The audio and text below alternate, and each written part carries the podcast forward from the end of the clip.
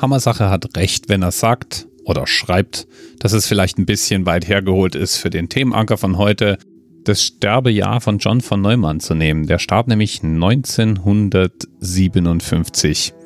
Ohne die Eins wird da ein Themenanker draus. Ich würde sagen, gut genug für uns. Und John von Neumann ist interessant genug für eine Anerzählt-Folge. Und für eine fast 57-minütige Arte-Doku, die man komplett auf YouTube finden kann.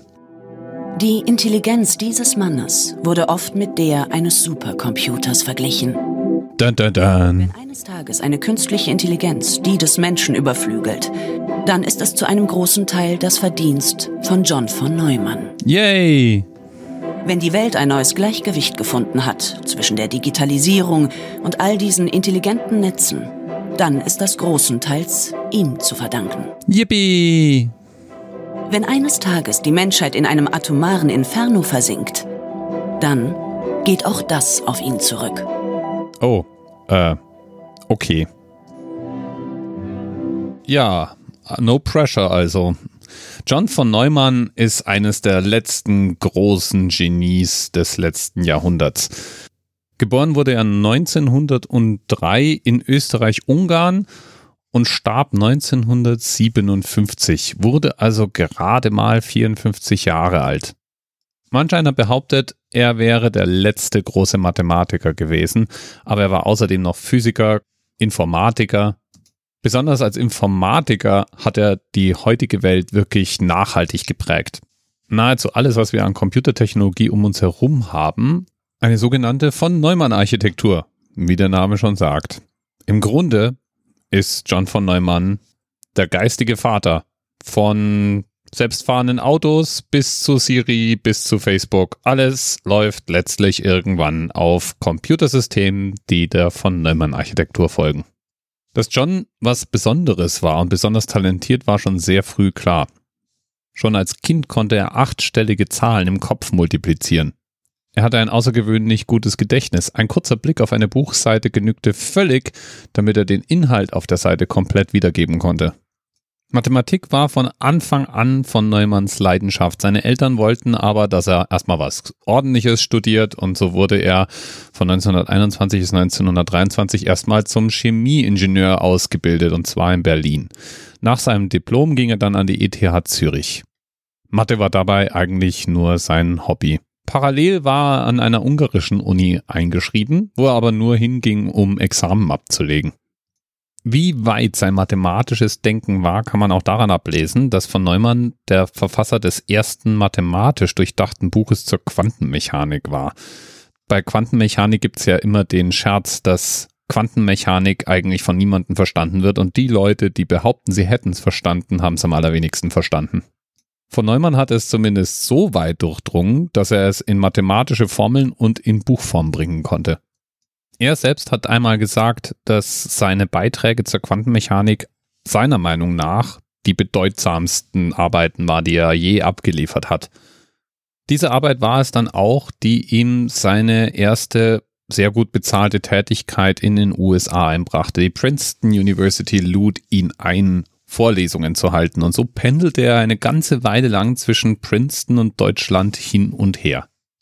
Sein Interesse dehnte sich in der Zeit aus. Spieltheorie war nun sein neues Forschungsfeld. Und auch da hat von Neumann einige bahnbrechende Erkenntnisse beigesteuert. Von Neumann war Physiker, Mathematiker, brillant und in den USA. Damit ist praktisch alles gegeben, was notwendig ist, um ihn natürlich auch dann ab 1943 am Manhattan-Projekt in Los Alamos teilhaben zu lassen. Die Amerikaner haben damals schlicht und ergreifend die brillantesten Köpfe zusammengesperrt, derer sie habhaft werden konnten. Von Neumann war da natürlich ganz weit vorne mit dabei. John von Neumann war unter anderem für die Berechnung der Abwurfhöhe und der idealen Position der Atombomben zuständig. Angeblich war von Neumann auch Verfechter der Idee, eine Wasserstoffbombe über unbewohnten sowjetischen Gebiet zu zünden. Der Gedanke war dadurch, die Sowjetunion so einzuschüchtern, dass sie von der Entwicklung eigener Atomwaffen absahen und jegliche Konflikthandlungen einstellten. Wir wissen natürlich, dass das nie passiert ist, aber angeblich hat er diese Schritte unter anderem auch mit US-Präsident Eisenhower aktiv diskutiert. Von von Neumann gibt es eine unüberschaubare Anzahl mehr oder weniger skurriler Anekdoten. Er war wohl ein Charakter, kann man sagen. Er wurde vor allem auch wegen seiner technischen Fähigkeiten und den wahnsinnig komplexen Wissen, über das er verfügte, gerne als Berater engagiert. IBM hat das getan, Standard Oil, die Rand Corporation und er hat eine Unmenge von Paper veröffentlicht, die Methoden begründet haben und dergleichen mehr. Zum Beispiel veröffentlichte er 1952 das von Neumann-Gesetz, das die zeitliche Änderung der Größe von Zellen zweidimensionalen Schaums beschreibt. Falls du dich jetzt fragst, wofür braucht man das? Ich habe mich das auch gefragt. Vermutlich in der chemischen Industrie. Von Neumann war bekannt dafür, dass er beim Autofahren gerne Bücher las und dabei auch mehrere Unfälle produziert hat. Außerdem arbeitete er gerne bei lauter Marschmusik und trieb damit seine Kollegen in den Wahnsinn.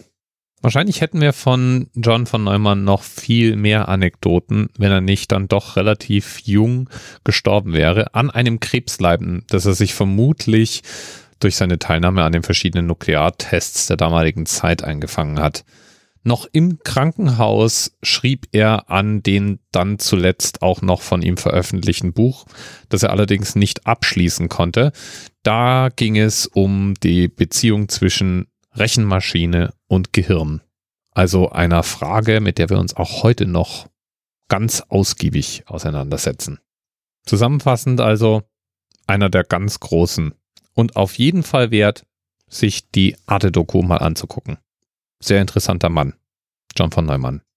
Lieben Dank nochmal an Themenpate Hammersache für den Themenvorschlag.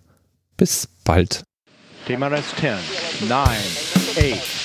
The experience of 47 individual medical officers. Was hier über die Geheimzahl der Illuminaten steht. Und die 23. Und die 5. Wieso die 5? Die 5 ist die Quersumme von der 23.